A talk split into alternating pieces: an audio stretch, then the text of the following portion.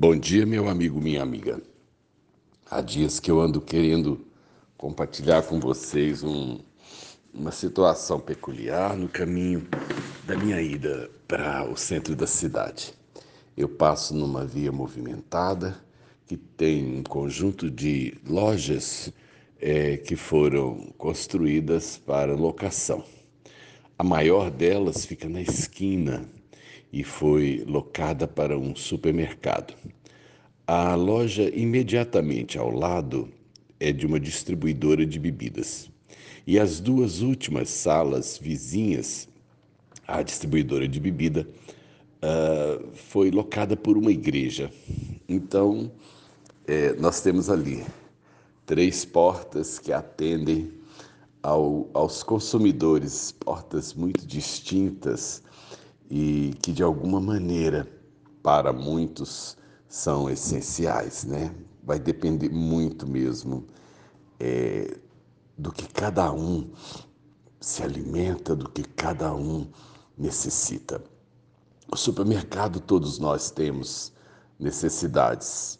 Nós precisamos lá para o dia a dia do alimento, né, do material de limpeza, de uma de uma coisa ou outra que faz parte é, da rotina nossa de casa. Todos nós precisamos de um supermercado aberto e às vezes a gente se queixa num domingo depois das, das 17 deles estarem fechados porque as nossas necessidades muitas vezes precisam ser supridas no horário em que eles já estão descansando.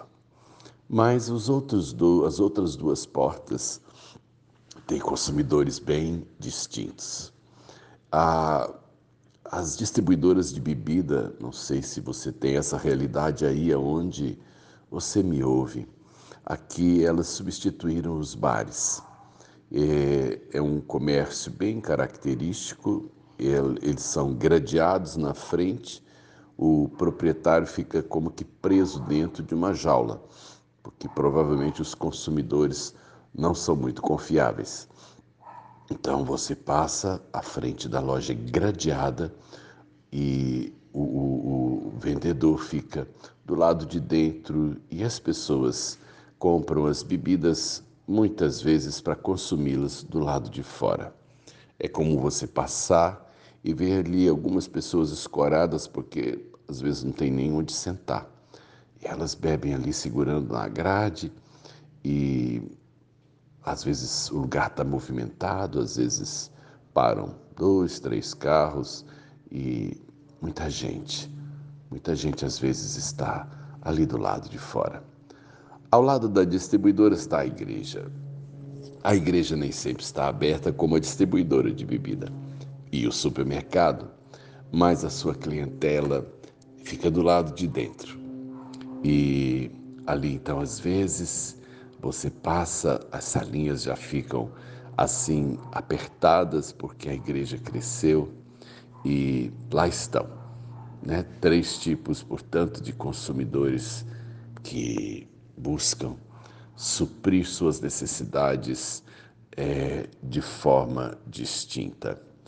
É, não quero ser preconceituoso ou criticar quem dependa de bar ou quem dependa de distribuidora de bebidas.